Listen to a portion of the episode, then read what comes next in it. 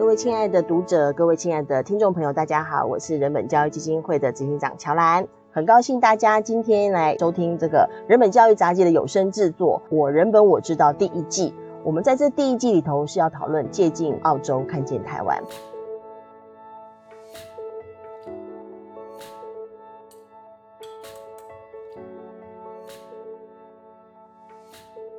这第一季，我每一集都有个来宾跟我们共读《人本教育杂志》的这个专栏《万千视野照见儿童性侵》，是由徐思宁小姐她所撰写的这个专栏。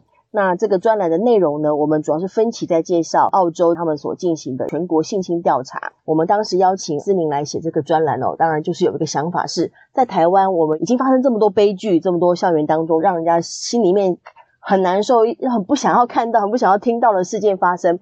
那这些都发生了，但是我们怎么样可以呢？呃，在这些血泪跟伤痛当中，我们可以走出一条台湾的道路。这也是当时这个借镜澳洲，看见台湾，我们这个线上单元想要进行的这个原因之一啦。那我们今天呢，要跟各位邀请到的呢，是呃，其实各位可能也有点熟悉哈，是我们人本教育基金会校安中心主任张平。我们先欢迎张平，张平你好。呃，主持人好，各位听众朋友好。那张平先说一下校安中心吧，毕竟人本教育基金会建立校安中心，一般校安中心是教育部校安中心，然后有教官啊。哈。那人本教育基金会在二零二一年就也成立了校安中心，第一任主任是张平。那张平这个校安中心到底要干嘛呢？其实所有的孩子都要上学，嗯，那家长一定会觉得学校一定是最安全的地方，是。可是事实上，我们发现其实校园并不如我们想象的那么多安全，嗯哼嗯哼。所以我们设置这个校安中心，希望能够透过努力，可以让每个家长让他们的孩子可以安心上学。嗯哼，对，我很记得我那时候哈在脸书上说，哎、欸，我们张明要当校安中心主任哈，那就有朋友很高兴说，太好了，你就对着干嘛你，跟教育部对着干。说对，当时。张平也是因为这样才愿意担任主任。那可能有一些朋友知道，就是张平呃在人本教育基金会也非常多年哈，那他处理了很多在校园现场都的申诉的案件。那从体罚到性侵到言语羞辱到呃特教的问题哈，一般国中国小的各种问题呢，他也都接触了很多。那特别会邀请张平来一起共读这个专栏，当然也也是因为张平长期啊在日本教育基金会处理非常多在校园的师对生的性侵案哦。其实我们等于是从东部、北部、中部、南部都有处理相关的案子。那今天呢，我们要读的这篇文章呢，是在第呃三百六十五期的杂志的这个专栏里面。呃，校园性侵事件揭开学校的不安全文化因素哈。这篇文章我其实看的时候很心有戚戚焉，张品好像也是这样哈。对啊，点头如捣蒜耶。对，就是怎么看都觉得天哪，超共感的哈。这篇文章非常有意思哈，因为我们在节目之前也跟各位总体的介绍过澳洲的这个全国的性侵的调查哈，在二零一三年成立皇家调查委员会，然后在二零一七年开始出总报告。那这篇文章，它是摘取在这个总报告当中呢，里面有个专题的报告，这个专题报告是学校专题报告，也就是在澳洲的它这个性侵的这个调查当中，它所出的报告里面，它会分教会啦、学校啦，还有各种题目都有它的专题报告，它是真的在检视在体制当中、在制度当中要怎样预防性侵的事件的发生。那在这个这个专题报告当中呢，他就也提了很多就是学校不安全环境的危险因素。他们访查的一万七千名性侵受害者当中，这一群受害者他所提到的发生地点哦，有百分之三十一点八的案件是发生在学校，非常高。对，还有百分之三十点一的加害者是学校老师，就三成哈，这其实是很很高的比例，可怕的数字，很可怕哈。就是张平经常讲，学校应该是安全的地方。是啊。对，然后就发生这个事情。在他这个专题当中，里面有列出了不安全环境的危险因素，就是我们大家都疑惑嘛，明明是应该提供给孩子安全的地方，为什么会发生这个事？以及为什么会发生这么多件？对，以及为什么会重复发生？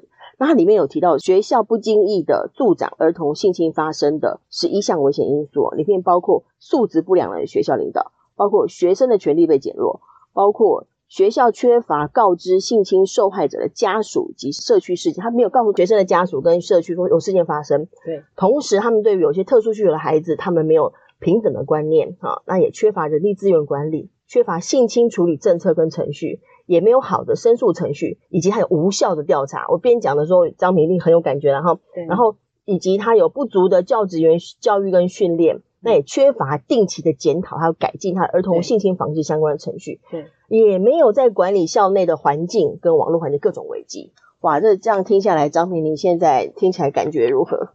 就是呃，我们在国内所看到的这些校园的性侵事件，其实同样的这个这个因素一直都存在，嗯、并且不管是东西南北，嘿，其实通通都一样。你有你有具具体的例子吗？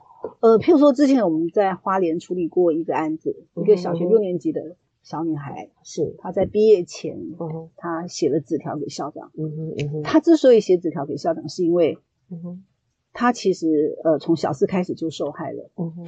然后她发现老师现在正在锁定他的学妹，他如果不出来举报的话，他担心他的学妹可能会是下一个受害人。这是很、哦、他为了救学妹才站出来。可是事实上，他在小四小五的时候已经两度被学校发现，他被体育组长把他跟自己锁在器材室。嗯哼，嗯哼。可是学校没有做任何通报，没有做任何的处理，所以当时的校长没有处理，没有。嗯哼。嘿，然后呢，当他举报之后，嗯哼，然后学校调查小组。网上查才发现，原来其实六年前学校就知道这件事情了，可是，一样没有通报。在他小六的时候举发之后，之前对的六年前就发生了。其实学校就知道了，不是发生，是知道发生还是更早，那就是另外一个了。同一个老师，同一个老师，不同的受害人。OK，可是学校一样是知情，可是没有通报。是，那导致这六年来，就是孩子就像。接力棒就是一个毕业换一个受害，一个毕业换一个受害，就连续后来找到四个受害人。嗯、不过我们怀疑的是，如果包含黑数，绝对不止这样，应该是不止。对，嗯、可是问题是，历任校长都知道，主任都知道，可是大家都视而不见。为什么会这样？哈，如同刚刚张明所举的状况的话，也就是学校六年前已经知道了。对。但他们不但没有进入任何的申诉程序处理，没有通报，没有调查，没有通报，也也就是跟性侵相关的调查程序也都没有去进行，通通没有做，也没有通报，对，也都没有，也没有处理。对。那后来这个小六的小孩这一次写纸条举发之后的校长，他做了什么事？那孩子出来写这条举发之后，他不得不开始通报跟调查处理。对对。可是整个过程里面呢？因为这个老师的犯行非常的严重，受害人很多，嗯嗯，所以他后来是被解聘。是，那解聘结果，这个孩子就成为害老师没有工作的加害人。哦，天哪，好颠倒是非哦。对，然后成为是被指责的对象。他，他其实是阻止老师在加害其他学生，救了更多的学妹不，啊，不受害。对啊，可是他却被视为害老师没有工作的加害人，因为老师还要养小孩。嗯哼嗯哼嗯哼。这这是一个，所以你你提你举的这个例子哈，就跟那个在文章当中有提到啊，就是在这个学校的专题报告当中，里面还特别提说，常常在案件当中，他们发现校方哦有资格有权利处理的人，他会以保护学校声誉为优先考量。没错，在这个状况之下，他就会掩盖了这个事情，对，而没有去进行处理。对，譬如说我们之前也处理过高雄的一个国立高职，然后也是发生好几次老师性侵学生的案子。可是通常学校的做法就是不会通报，嗯、然后就是陪同这个老师去按家，嗯，啊，可能用钱和解，嗯、或者是说，呃，一个巴掌拍不响啊，嗯、一定也是你的女儿有问题才会发生这种事啊，嗯、让家长不会出来申诉，或者是也不会去提告，嗯、然后这个事情就当做船过水无痕搬过去了，嗯，然后导致这个行为人老师继续在学校教书的结果就是一直连续不断有人受害。这个这个真的是哦，你看，基本上他们所调查的这个内容里头哈，会提到说，这些学校的校长跟领导阶层，他把儿童性侵事件当成一个丑闻，没错，或者是对他们自身的威胁哦，那个是给他的位置啊，或等等的哈，让他们营造出一个会排除或淡化儿童性侵指控的文化，就我淡化你，对，就是说他们只是不小心呐，或者是个人呐，或者是女女女学生自己来靠近老师的啊之类的啊，嗯，这完全就是出于保护自己的这种心态，没错，没错。那我们甚甚至甚至碰过更严重的，就是可能发生了学生之间的性侵害事件了，嗯哼，然后学校的做法就是叫两个人结婚，哦。因为这样，他们就也不用通报，也不用调查，也不用去做任何的惩处，然后就把这个性侵害的事情变成一个喜事来办。是，这是一个我们很难想象的状况。嗯，不过这个其实事实上是这样，就是说，当我们觉得说现在性侵害已经大家会知道，它是一个对一个受害者他的叫做性自主权的强害跟剥夺，就是现在比较有的概念。但确实长期以来，大家就把性侵这个事情当成个人的事情。对。然后当然是一个要掩盖的，或者是啊丢脸不要拿出来讲的事情，对，然后没有进行任何处理，可能就是被传统的贞贞操观所绑架，嗯，所以他们就认为说结婚是一个最好的处理这样子，所以我们曾经在特教学校里面就发现一直存在这样子的事情，嗯哼哼哼。那在这个文章当中，他也有特别在提到说，因为有学者他会去研究到底学校文化如何影响学校去处理儿童性侵事件。我会提到这个学者哈，那是因为在澳洲，它这个报告当中有趣的地方是，它还会有呃搭配学者的相关研究。嗯，所以这个学者他的研究就提到说，发现某些学校它已经制度化到这种程度，在它原始语言呢哈，就是学校本来是为学生而办的，对，但他制度化到这种程度，意思是说我把学校组织的存在。维护学校组织，嗯、我是凌驾于所有的在教育上的考量、嗯、儿童权益的这样的考量之上。嗯，嗯就是学校组织本身已经变成我的目的了。嗯、这件事很诡异哈，就是说无声那个电影里头也有这个对这句话，就是学校是为学生存在，还是只是维护学校？对。对，所以我们可以看到说，在这种心态之下，嗯，好，呃，揭弊的人会成为破坏效益者，然后受害人被视为麻烦制造者。譬如说，我们之前处理那个台南某个特教学校这个事件，嗯哼，然后其中有一个调查老师，他的手语非常的好，嗯，导致他调查的案子就会一直开花，像滚雪球一样。因为孩子好不容易找到一个可以倾诉的对象，他就会把所有他经历过的事情或知道的事情，呃，跟调查小组说。所以在这种情况下，案件一直开花的结果，就从呃十几件，然后变成几十件，然后再。呃，更多的孩子出来说，然后就变成一百多件。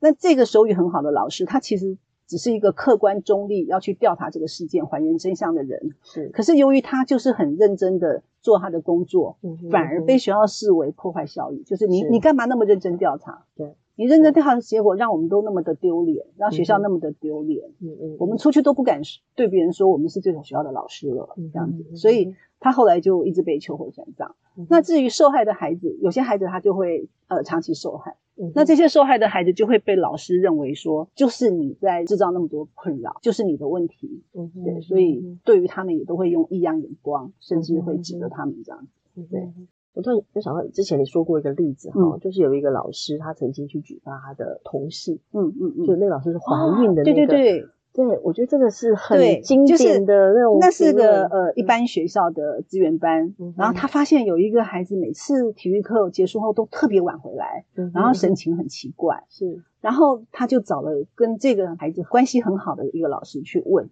结果果然问出来，他是被体育老师留下来性侵，所以他就赶快去通报学校，学校就依法处理，然后调查也属实，是。可是学校调查属实也都不肯解聘哦，嗯哼，就即便这个老师都被起诉了，他们都还不肯解聘，嗯哼，好，然后我们后来就去拉布条抗议，然后学校才解聘，嗯哼。可是问题是，这个揭发的这个老师要有敏敏感度的老师，我觉得他们他做的是对的事情，并且他本来就该依法通报，对。否则他就是违法哦。对哦。可是问题是，他那时候是大肚子嘛。对。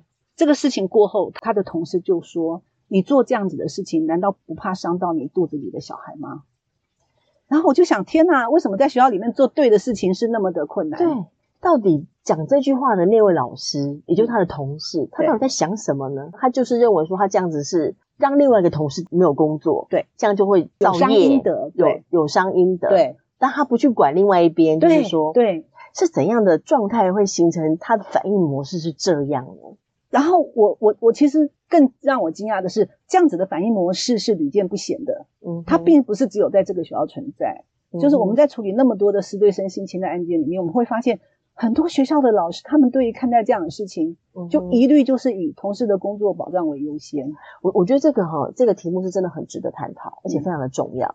嗯因为教育工作者他有个首要工作，他当然是维护儿童的最佳权益。对，他，他当然要提供教育的环境、教育的对话、教育的资源等等的，协助小孩心智的发展。但是一个最基本的门槛是他维护儿童的安全。没错，嗯，但是一个作为一个教师的基本专业伦理。我们刚刚所提到的人哈，就是另外那个老师，他不是直接伤害小孩的那个加害者。对，他不是性侵小孩的人，对，但是他反应模式是维护那个对对加害的人，而且他会维护这个事情的发生，对，而会助长了这个校园性侵的事件。他们他们绝对没有意识到自己就是这个共犯结构的一环。当然，这件事情我们已经呃向社会诉求也好多年哈，但我觉得今天透过就是澳洲的这个调查报告，让我们意识到说，有一些我们在个案上所发现的事情，它必须回到系统跟制度当中去检视，可以怎么样的处理跟调整。嗯、那么。这些个案的发生的这些所累积出来的力量，我们才有办法能够改变这个环境。没错。那因为今天时间的关系哈，因为我们每一段节目我们尽量不要拉太长，因为大家的时间也都有限哈。但是这个题目非常重要，所以我们可能留在呃下一段节目，让我们继续讨论关于在学校当中到底有哪些不利于学生安全的这些因素。会让这个性侵的事件，它会重复发生、不断发生，而且没有被处理。也感谢张张平我们今天的对话，那也谢谢我们线上的读者朋友哦。那我们这个专栏呢，这个是讨论呢，就是我原本我知道关于借镜澳洲，呃，看见台湾，我们会继续讨论。那你一定要再听下一集。